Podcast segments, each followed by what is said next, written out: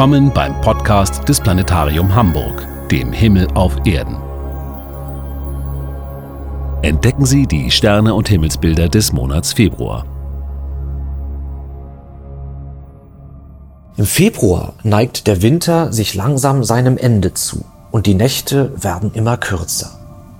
Geht die Sonne über Hamburg zu Monatsbeginn noch um 17 Uhr unter, so verspätet sich der Sonnenuntergang bis Monatsende auf fast 18 Uhr. Die Sonne steht zu Anfang des Februar im Sternbild Steinbock und wechselt am 16. Februar in das Sternbild Wassermann. In diesen beiden Sternbildern stehen zurzeit die Planeten Merkur und Saturn. Sie wandern also am Tag mit der Sonne gemeinsam über den Himmel und werden von ihrem Glanz überstrahlt. Erst im April wird man Merkur und Saturn wieder am Sternenhimmel sehen können. In der Abenddämmerung fallen nun am westlichen Horizont zwei auffällig helle Himmelskörper ins Auge. Der hellere der beiden, tief über dem Horizont, ist der berühmte Abendstern. Jedoch kein Stern im eigentlichen Sinne, sondern ein Planet. Die Venus, der innere Nachbarplanet der Erde. Die Venus geht zu Monatsbeginn schon kurz nach 7 Uhr abends unter und ist daher nur in der Dämmerung gut zu sehen. Ihr voller Glanz kommt erst im Laufe des Monats zur Geltung, denn sie vergrößert langsam ihren Winkelabstand zur Sonne, sodass ihre Untergänge am Abend immer später erfolgen. Am Monatsende sieht man die Venus so auch nach eintretender Dunkelheit gegen 20 Uhr am dann finsteren Nachthimmel umso beeindruckender strahlen. Das helle Licht der Venus verdanken wir einerseits ihrer Nähe zur Erde, vor allem aber ihren weißen Wolken, in die sie vollständig eingehüllt ist und die das Sonnenlicht optimal zu uns reflektieren. Der zweite hell leuchtende Himmelskörper steht abends in südwestlicher Richtung höher am Himmel als die Venus. Es ist der Jupiter, der größte aller Planeten. Er steht uns deutlich ferner als die Venus. Viermal so groß ist seine Distanz zu uns. Doch da Jupiter als größter Planet zehnmal so groß wie die Erde oder die Venus ist, strahlt er auch über diese große Distanz auffällig hell. Um den Jupiter herum sieht man noch die Sternbilder des Herbstes, die sich mit dem Planeten gemeinsam im Laufe des Abends zum Untergang neigen.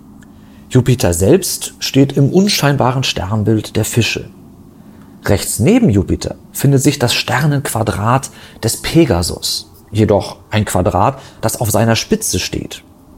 Darüber anschließend die senkrecht nach oben weisende Sternenreihe der Andromeda.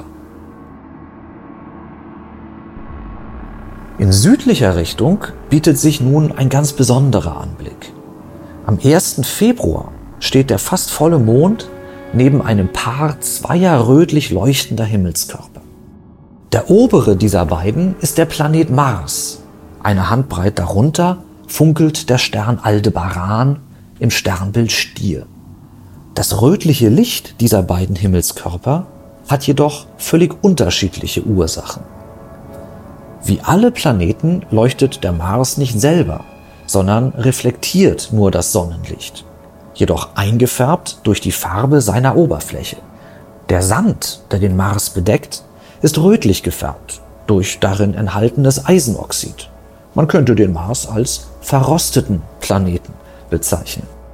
Aldebaran dagegen ist ein Fixstern, wie unsere Sonne ein selbstleuchtender Himmelskörper.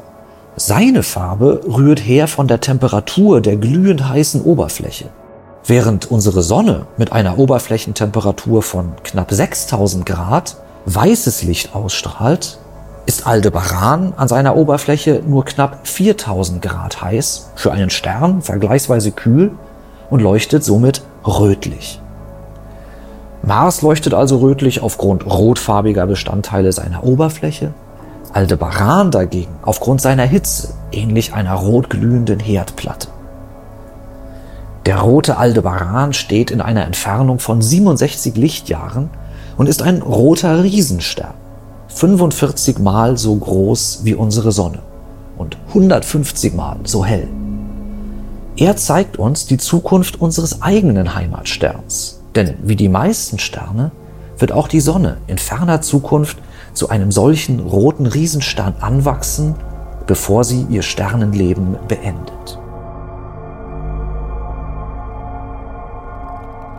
Aldebaran Alpha Tauri ist der hellste Stern im Sternbild Stier.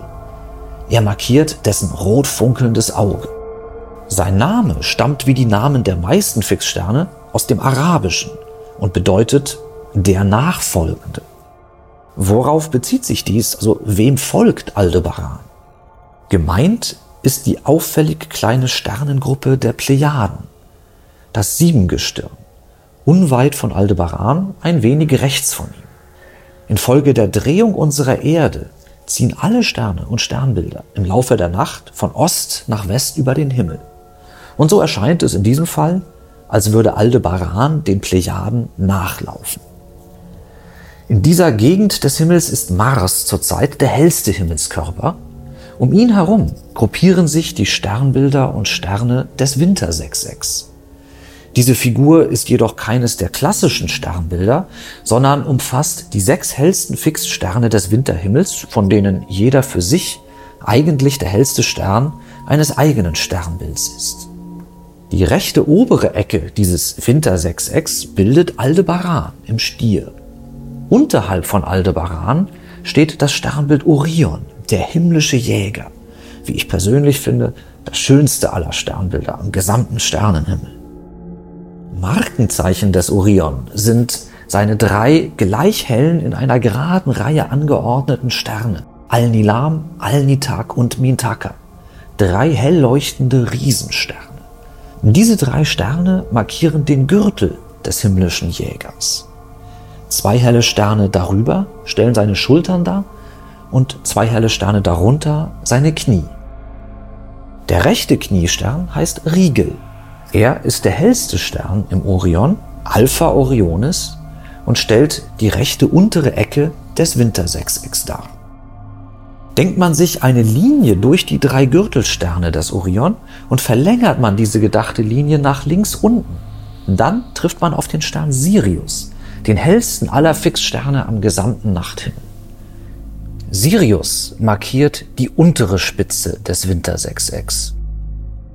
Auf Aldebaran, Rigel und Sirius folgen im Uhrzeigersinn der Stern Prokion als untere linke Ecke, die Sterne Castor und Pollux im Sternbild Zwillinge als die obere linke Ecke und schließlich der Stern Capella als die oberste Spitze des Sechsecks. Diese Sternenformation mit dem prachtvollen Orion in ihrer Mitte ist jetzt im Februar am besten zu sehen. Während man in den früheren Wintermonaten bis spät in die Nacht warten musste, um alle sechs Sterne gut zu sehen, stehen diese nun bereits direkt nach Sonnenuntergang gegen 20 Uhr zur Primetime hoch im Süden. Im Osten gehen derweil bereits die ersten Sternbilder des Frühlings auf und kündigen somit die nächste Jahreszeit am Sternenhimmel an.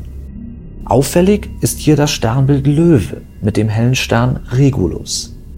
Der Mond, der am 1. Februar noch im Sternbild Stier mitten im Wintersechseck zu finden war, wird sich in der ersten Woche des Februars nun dorthin, in Richtung Löwe bewegen und am 5. Februar, kurz vor Regulus, seine Vollmondposition erreichen. Der Februarvollmond, poetisch der Schneemond genannt, wird in diesem Jahr allerdings als ein Minimond am Himmel erscheinen. Oft hört man vom sogenannten Supermond, den man dann sieht, wenn der Mond in seinem leicht wechselnden Abstand zur Erde uns besonders nahe steht und dann besonders groß am Sternenhimmel erscheint. Im Gegenteil hatte der Mond in diesem Monat, tags vor dem Vollmond, seine erdfernste Position und erscheint somit etwas kleiner als im Durchschnitt. Der Unterschied ist jedoch nicht groß. Der Mini-Vollmond des Februar und der Supermond, den man später im Jahr wieder sehen wird, unterscheiden sich in ihren Größen nur in etwa so wie eine 1-Euro-Münze zu einer 2-Euro-Münze. Während im Westen Jupiter und Venus strahlen, im Süden das Wintersechseck leuchtet und im Osten der Löwe aufgeht, ist der Himmelsanblick im Norden eher unscheinbar. Dort steigt im Nordosten der große Wagen abends fast senkrecht am Himmel hinauf und steht in den frühen Morgenstunden fast senkrecht über uns im Zenit. Hoch im Nordwesten fällt die Zickzackreihe des Sternbilds Cassiopeia auf. Neben all diesen Jahr für Jahr wiederkehrenden Sternbildern und den Planeten mit ihren gleichmäßigen Bewegungen gibt es im Februar mit etwas Glück auch einen Gast am Sternenhimmel zu finden. Einen Kometen. Dieser Komet mit dem Namen ZTF wurde Anfang 2022 entdeckt und wie jeder Komet nach seinem Entdecker benannt. Dieser Entdecker war jedoch kein Mensch, sondern eine automatisch betriebene Kamera an der berühmten Mount Palomar Sternwarte in Kalifornien. Diese Kamera dient der Suche nach Sternexplosionen in fernen Galaxien und anderen vergänglichen Himmelsphänomenen in einem Projekt mit dem Namen Zwicky Transient Facility, kurz ZTF. Der Komet ZTF ist, wie alle Kometen, nur ein kleiner Eisbrocken durchmischt mit Staub, ein schmutziger Schneeball also, etwa einen Kilometer groß. Wie jeder Komet bewegt er sich auf einer langgestreckten Bahn, auf der er meist der Sonne und der Erde sehr fern steht und fast unsichtbar ist. Erst wenn er auf seiner Bahn der Sonne nahe kommt, werden durch die Sonnenwärme Eis und gefrorene Gase an der Oberfläche des Kometen freigesetzt. Diese bilden eine weit ausgedehnte Wolke um den Kometenkern herum, etwa 50.000 Kilometer groß. Von der Erde aus sieht man nur diese Wolke und zwar umso besser, je mehr Gas nahe der Sonne freigesetzt wird und je näher der Komet der Erde kommt. ZTF wurde übrigens auch als der grüne Komet bezeichnet, da seine Gase in einem grünlichen Licht leuchten, was jedoch nur auf Fotografien gut sichtbar ist. Seinen nächsten Punkt zur Erde und somit seine theoretisch beste Sichtbarkeit erreicht ZTF am 1. Februar mit einer Distanz von 42 Millionen Kilometern. Damit steht er zwar näher als selbst unsere Nachbarplaneten Venus und Mars, aber ist immer noch so weit entfernt, dass er nicht besonders prachtvoll erscheinen wird. Seine Helligkeit entspricht dann in etwa derjenigen der schwächsten Sterne, die man aus der Vorstadt heraus gerade noch mit dem Auge sehen kann. Somit wird es schwierig, den Kometen zu finden. Gute Chancen hat man nur, wenn man weit aus der Stadt hinausfährt und einen sehr dunklen Ort aufsucht. Doch selbst dann wird der Komet keinen prachtvollen Schweif zeigen, sondern nur als kleiner Lichtfleck sichtbar sein. Zu Beginn des Februar stört zudem das Licht des fast vollen Mondes. Von ihm überstrahlt wird ZDF kaum zu finden sein. Erst ab dem 8. Februar, wenn der Mond immer später aufgeht, ergibt sich am frühen Abend ein kurzes Zeitfenster, den Kometen zu finden, etwa zwischen 19 und 20 Uhr, nach dem 8. Februar auch später. ZTF steht dann mitten im Wintersechseck und bewegt sich entlang einer gedachten Linie vom Stern Capella, der obersten Spitze des Sechsecks, zum Stern Aldebaran, dem roten Auge des Stieres. Direkt bei Capella befindet sich ZDF am 6. Februar und erreicht Aldebaran am 15. des Monats. In der zweiten Monatshälfte wird der Komet unterhalb von Aldebaran rechts am Sternbild Orion vorbeilaufen. Bis dahin dürfte seine Helligkeit aber bereits so weit abgenommen haben, dass er ohne Hilfsmittel nicht mehr zu finden ist.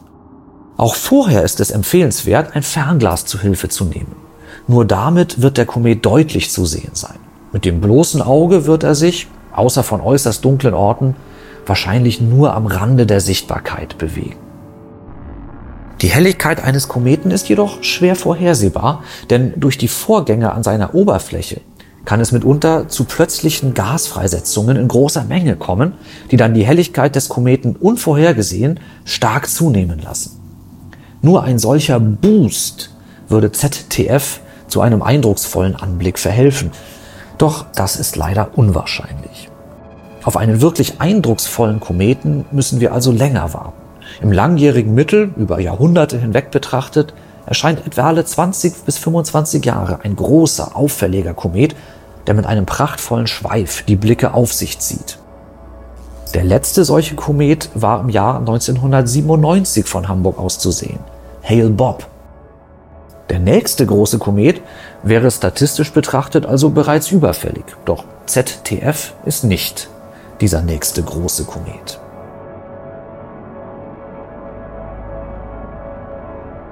Den wohl schönsten Himmelsanblick des Monats wird uns nicht der Komet bescheren, sondern der Mond.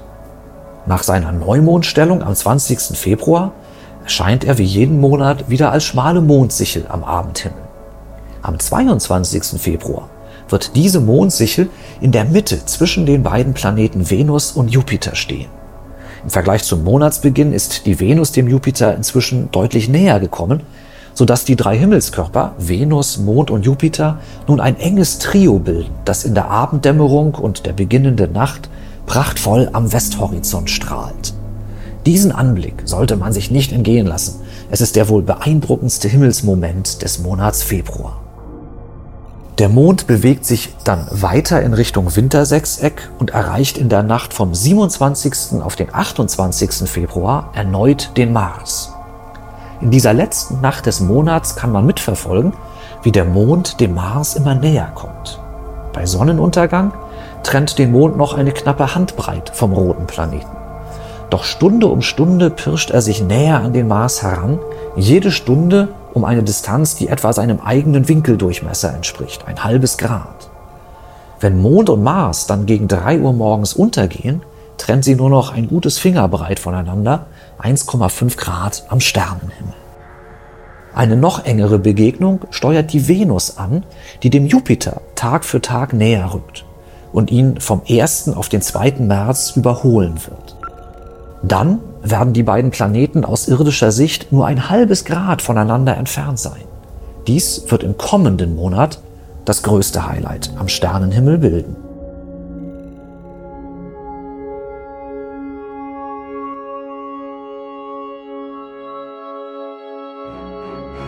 Dies war der Sternenpodcast aus dem Planetarium Hamburg für die Nächte des Februar 2023. Klare Sicht wünscht Ihnen Ihr Björn Voss.